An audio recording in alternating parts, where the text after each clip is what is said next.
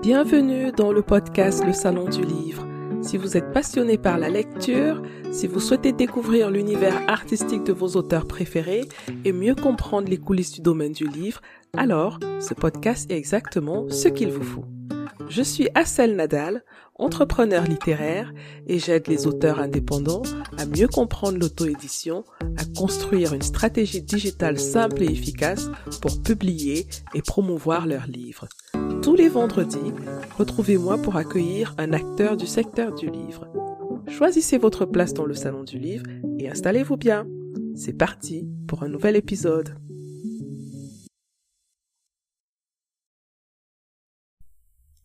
Bonjour, bonjour. Marcel Camille est un poète originaire du Congo-Brazzaville qui commence à utiliser les mots très tôt pour décrire son émerveillement devant la nature.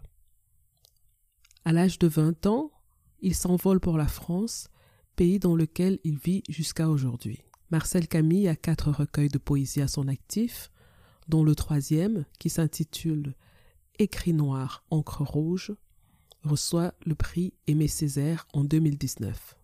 Cantate du soir et Petit pied Jinko est son dernier recueil.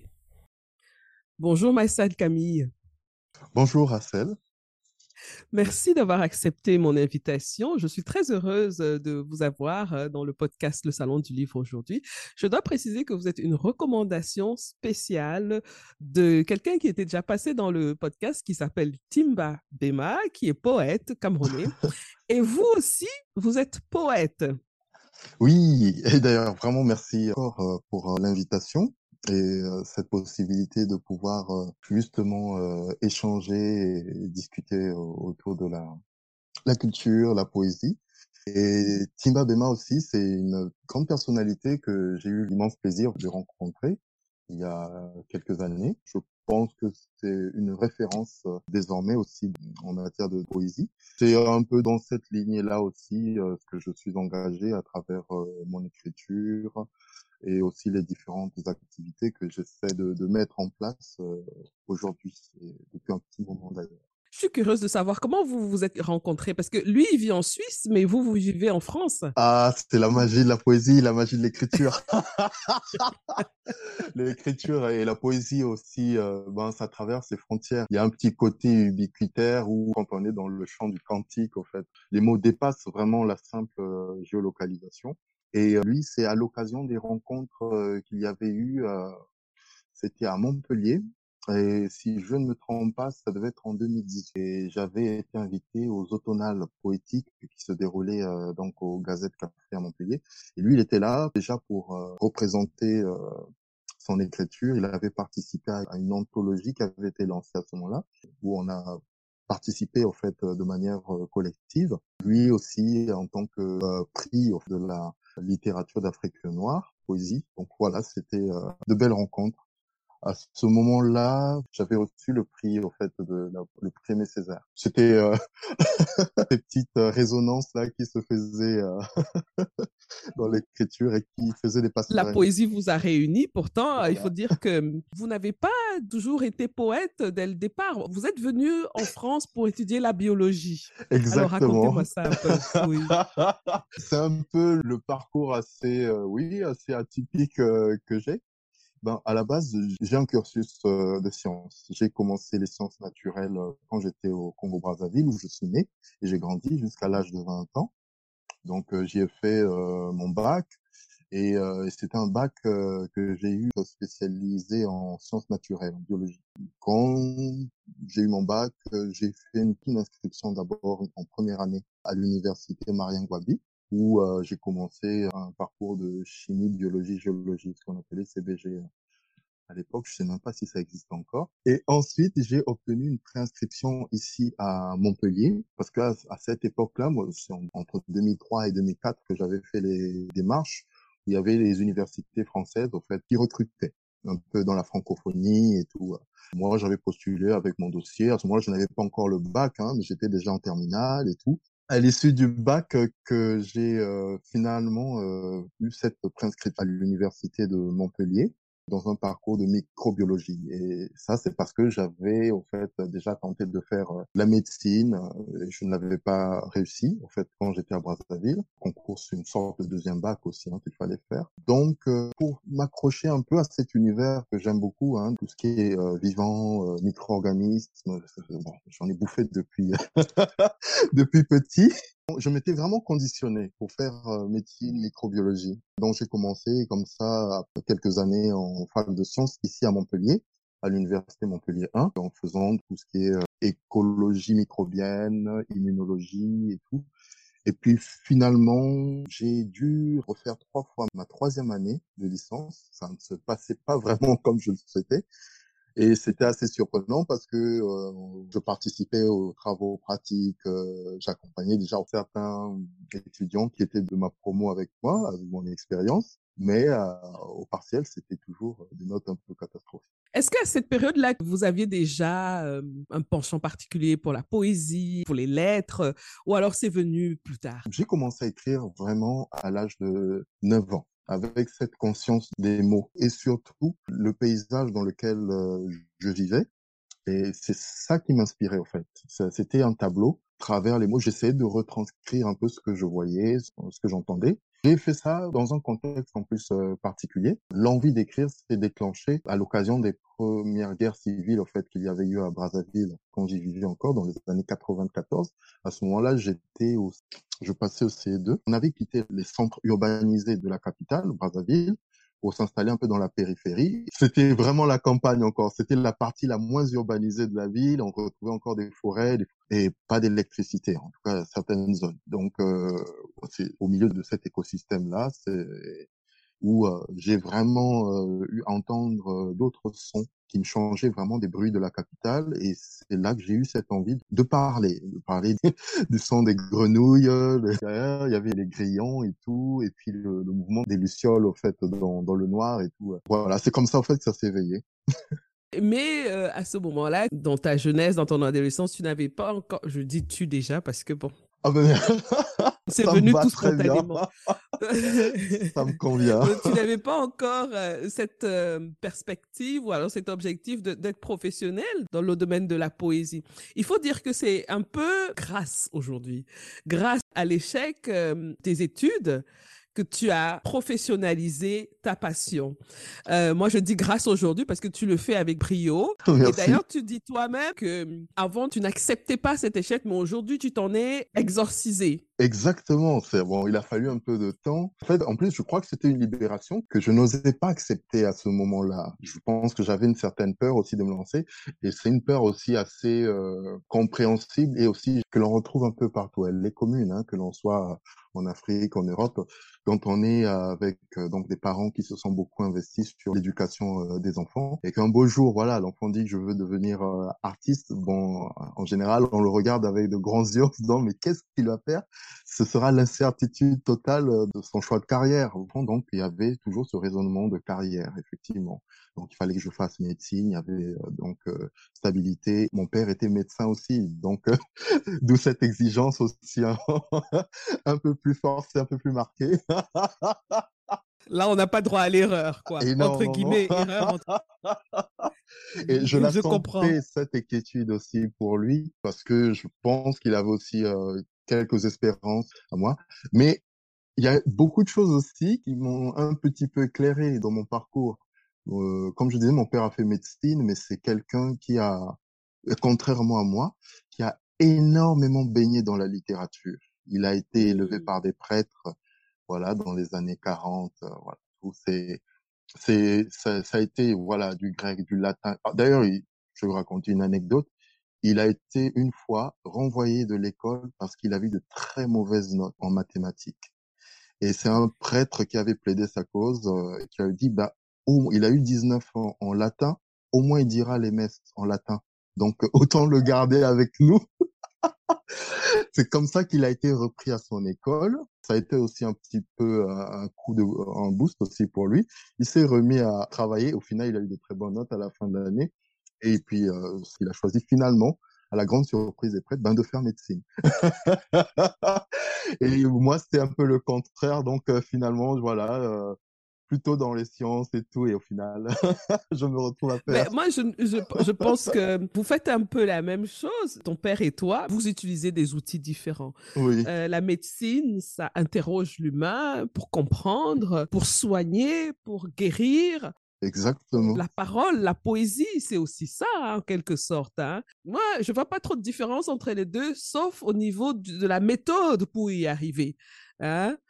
Voilà. Et en plus, tu l'as dit, les mots, il y a le soin. Quand on est dans la poésie, ben, c'est aussi euh, de la conscience, la conscience déjà de soi dans un espace et avec euh, tout ce qu'il y a autour de soi. Donc d'autres, voilà, d'autres éléments, d'autres énergies, d'autres entités. Donc en fait, on est dans le contact, on est dans le rapport à l'autre aussi. Ce sont les passerelles qui se mettent en place comme ça finalement, même si les chemins sont assez inattendus. Et j'ai constaté que tu es très engagé avec ta poésie. Il y a plusieurs styles de poésie. Il y a autant de poésie que de poètes, hein. Mais toi, tu es très engagé dans le regard euh, que tu poses sur l'Afrique en général. Je rappelle que tu as eu en 2018 euh, le prix Aimé Césaire pour euh, Écrit noir, encre rouge, le troisième recueil de poèmes. Hein. Est-ce que le fait d'être loin de ton pays d'origine te fait beaucoup plus sensible à ce qui s'y passe ou au continent? Bah, Au fait, euh, plus sensible, non, pas forcément. Par contre, il y a une forme de recul que j'ai pu prendre en étant à l'étranger. La question sociale, politique, je crois que c'est, je pense qu'on est déjà bercé dedans euh, très tôt quand on est euh, en Afrique, vu les conditions auxquelles on doit faire face pour se construire, pour construire la société, c'est permanent. Donc les défis sont permanents et voilà, il y a de belles choses qui se font et il y a des énergies aussi qui sont là, qui se mettent en place, euh, mais rien n'est donné, donc il faut le faire. Et euh, ça, on en a conscience, je pense, assez tôt sur le continent. Vu l'histoire aussi que mon pays a connu, les nombreuses guerres civiles, les changements de régime politique euh, qu'il y a eu, voilà, toute cette histoire-là, ben je pense qu'on s'en imprègne déjà et ça marque aussi euh, l'écriture. Moi, j'ai été euh, très marqué aussi par euh, ce que j'ai vécu. En plus, j'ai commencé à écrire dans un contexte de guerre civile.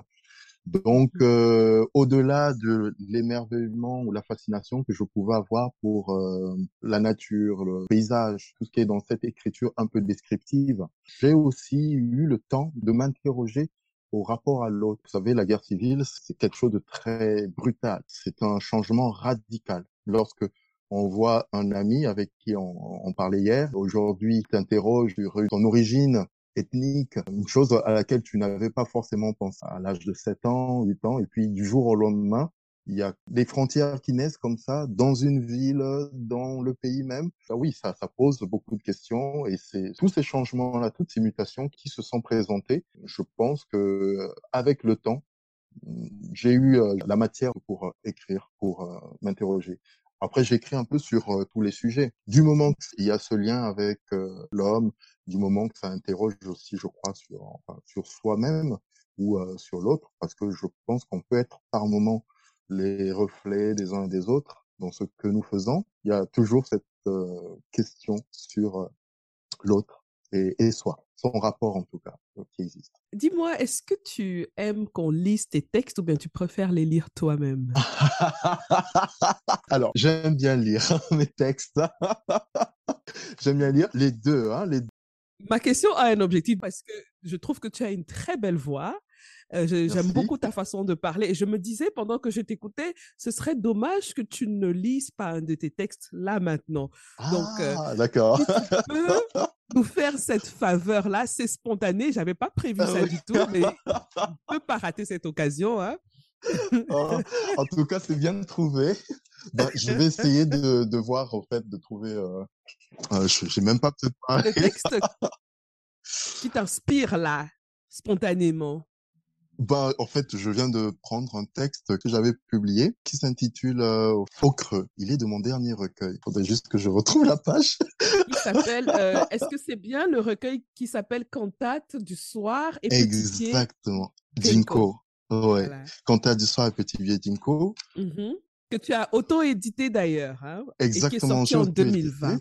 Exactement. En plus, il est sorti euh, quasiment trois semaines à peu près des confinements qu'il y a eu. C'est un recueil que j'ai mis du temps à écrire, à créer. Il est particulier parce que déjà je l'ai écrit sans objectif euh, derrière. C'est quelque chose qui m'est sorti comme ça sur des années que j'ai mis en place et en plus avec euh, le goût pour l'écriture un peu métaphysique, surréaliste et tout. Voilà, l'univers du rêve en fait, j'adore. Alors, on t'écoute. Au creux. Il y a quelques jours encore, j'ai rêvé. J'ai rêvé que j'étais mort. Je vivais. Je vivais et mangeais avec des morts, au pays des morts. Une dame préparait quelque chose, quelque chose pour moi, et je ne me souviens plus, moi, quelle était ma tâche? Ce n'est pas si facile d'être vivant au pays des morts. Dans tous les cas, nous avions tous un petit rôle et nous attendions, nous attendions. Quoi? J'en savais diablement rien. Dans tous les cas, nous devions attendre, attendre au pays des morts. Voilà, ça c'est une, intonation assez particulière. J'ai eu la bonne intuition, franchement. merci, merci. Je vois pourquoi si quelqu'un d'autre lit ce texte, ce sera différent parce qu'il y a le rythme.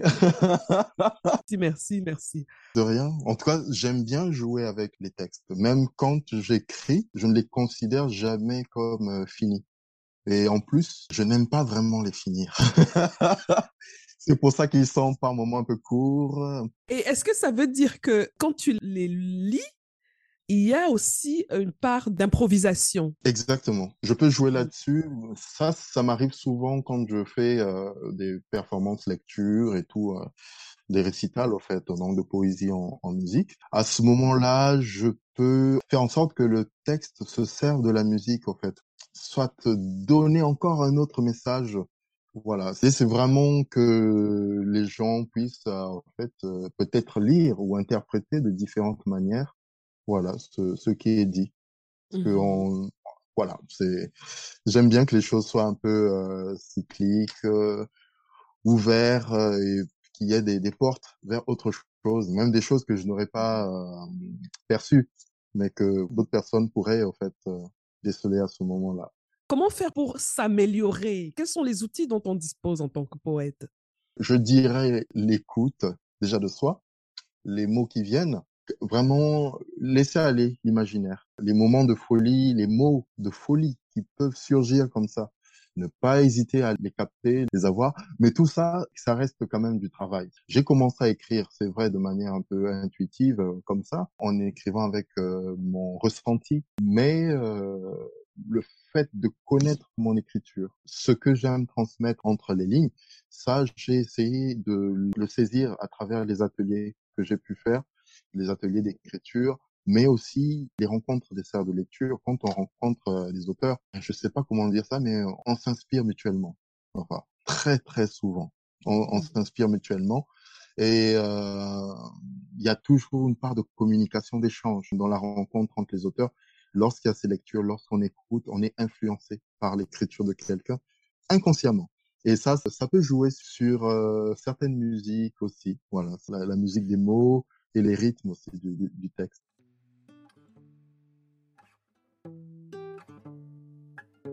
Si vous aimez ce podcast, si vous souhaitez m'encourager à continuer de produire plus d'épisodes, je vous serai vraiment reconnaissante de laisser un commentaire ou des étoiles sur Apple Podcast, Google Podcast ou Spotify. Cela boostera le podcast dans les résultats des moteurs de recherche et notre communauté d'amoureux du livre et de la culture africaine grandira. Sans votre apport, cela n'est pas possible. Seul, je n'y arriverai pas. Merci de tout cœur pour votre fidélité. J'ai l'impression que la poésie revient à un peu le vent en poupe quand même depuis quelques années, hein, parce qu'il y a un moment, la poésie était un peu l'enfant malade de la littérature, mais là, depuis quelques années, on ressent des choses. Est-ce que toi, tu as observé la même chose? Et si oui, tu penses que c'est dû à quoi? Alors, ben, je dirais que oui, j'ai observé. Après, c'est pas forcément que ça convainc tout le monde. Mais euh, je le vois à travers, euh, en tout cas, que ce soit ici, que ce soit ailleurs, voilà, dans d'autres pays ou euh, sur le continent africain. Et même quand j'étais là-bas, sur le continent africain, il y a, en tout cas au Congo, le regard sur la poésie, certes, il y a une forme de fascination pour le poète, mais la poésie, c'est un genre littéraire à part entière. Elle est avec tous les autres, que ce soit le roman, elle a toute sa place, en tout cas. Et voilà. Et en plus, euh, elle est assez simple à porter dans un espace. C'est vraiment l'outil quasiment idéal lorsque l'on veut euh, s'adresser de manière orale ou de manière écrite. Voilà, ça laisse beaucoup de liberté. Euh. Et euh, aujourd'hui, en France, il y a eu ce regard-là, il est encore là. Et ça, c'est un des grands problèmes des poètes contemporains en tout cas qui sont diffusés aujourd'hui. Il y a cette défiance sur le, ce qu'est la poésie. Les éditeurs ne font pas confiance à la poésie.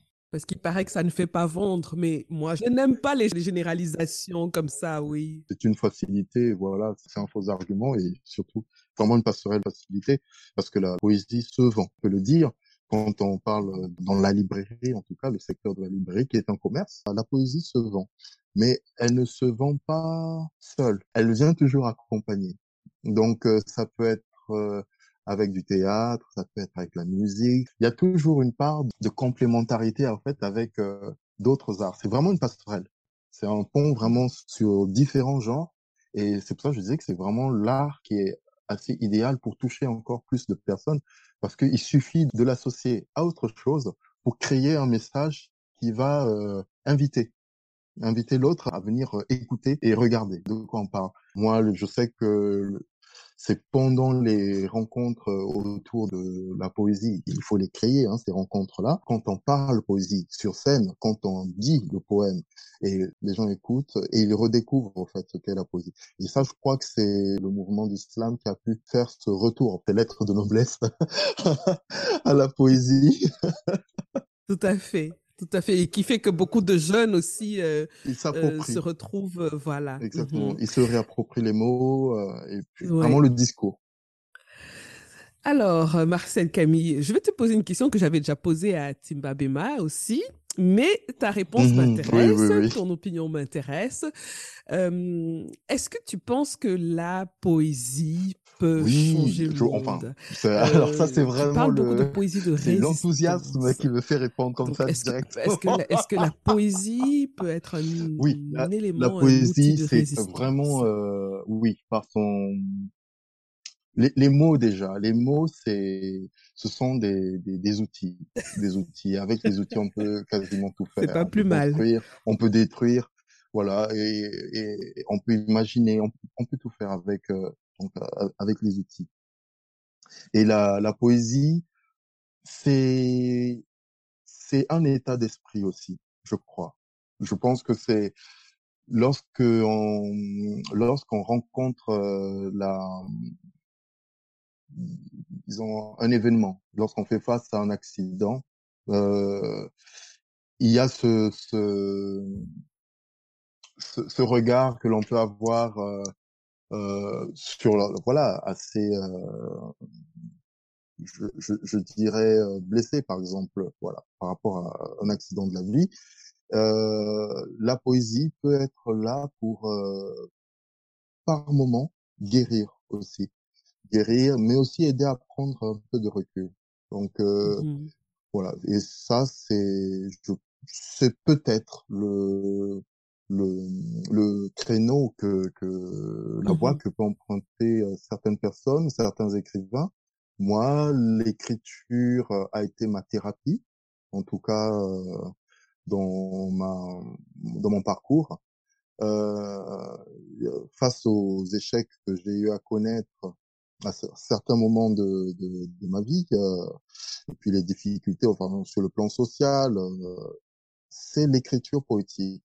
Donc, il y a l'état d'esprit qui a joué, donc la façon de voir les choses et la façon de dire, de le dire à moi, parce que je me parlais à travers mon écriture, mais c'est aussi parce que dans ce que je disais, c'était l'écho de ce que j'avais pu entendre pour certaines personnes qui avaient traversé les mêmes euh, situations que moi. Donc, euh, mmh c'était finalement des réflexions un peu générales sur euh, la vie des gens. C'est un état d'esprit et c'est une façon aussi d'imaginer qu'est-ce que l'on peut proposer comme alternative par rapport à ce qui se présente comme réalité, supposée réalité.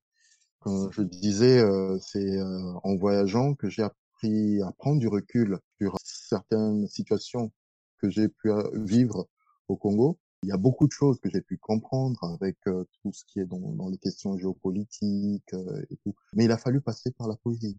Il y a ce regard un peu je dirais pas innocent, mais un regard qui est assez épuré. Il faut sortir des faux semblants, il faut sortir des, des statures, des postures en fait. Donc euh, la poésie pousse vraiment à être dans le réel, mais un réel qui est en accord avec ce que l'on espère, ce que l'on espère et ce que l'on espère déjà pour soi et, pour les autres. Voilà. C'est à ce moment-là que la poésie peut être euh, voilà un ensemble de mécanismes de résistance et euh, mais c'est pour s'affirmer affirmer vraiment un désir de vie. Merci beaucoup pour ton écoute. Hein. Moi, j'écoute religieusement. On est arrivé au terme de notre échange.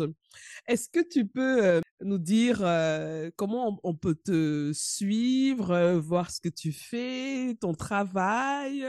Si tu as des prochaines dates, les mois qui arrivent, où est-ce qu'on peut te découvrir? Oui. Alors, la plupart du temps, je suis dans la région héroltaise à Montpellier, où ça bouge pas mal pour euh, les événements politiques. Et moi, en tout cas, pour me suivre, c'est simple, je suis sur Facebook, Instagram, avec mon profil Marcel Camille, Camille sans E. Et ça, c'est vraiment le nom que je me suis donné. D'où il te vient ce nom même? J'ai même oublié de te poser la question dès le début. Alors... Oui, on dirait euh, les gens, je sais pas moi, du 17e, 18e siècle, j'en sais rien. voilà. un peu comme les candides. Oh là là. Euh, on me l'a dit souvent. bon, mais Marcel, parce que Marcel, ça faillit être euh, le prénom que mon père devait me donner. Et à la dernière minute, il a changé. Et donc, je l'ai utilisé pour le faire vivre. Il me surnommait Camille parce que j'avais un arrière-grand-oncle qui s'appelait Camille il me disait que j'avais des difficultés à m'exprimer jusqu'à toute mon adolescence, hein, jusqu'à à peu près l'âge de 17 hein. ans, 18 ans. Ça s'est un peu amélioré. Il y a eu beaucoup de travail. Il y a eu beaucoup, beaucoup, beaucoup de travail. travail sur soi, un peu de théâtre aussi. J'ai rencontré des gens qui m'ont aidé euh, là-dessus. Et euh, donc voilà, c'est avec euh, tout ça, le fait de faire de la scène, des lectures euh, publiques régulièrement, ça m'a aidé au fait à, disons, canaliser un peu ma peur et puis aussi à prendre conscience de, de ma voix, mon souffle.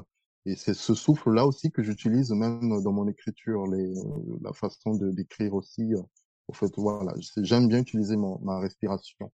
Marcel Camille vient de, de, là, Marcel et Camille, ces, ces petites anecdotes-là. Sinon, je suis donc sur Instagram. J'ai créé une librairie, euh, la librairie Ombongi, que l'on peut retrouver sur Facebook et euh, Instagram.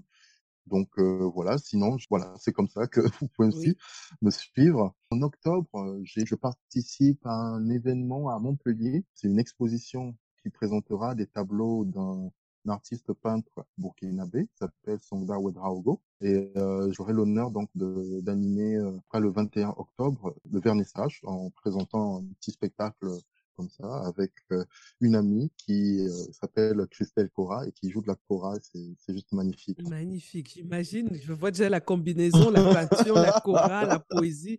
Oh là là. Ah mais je vous envie hein.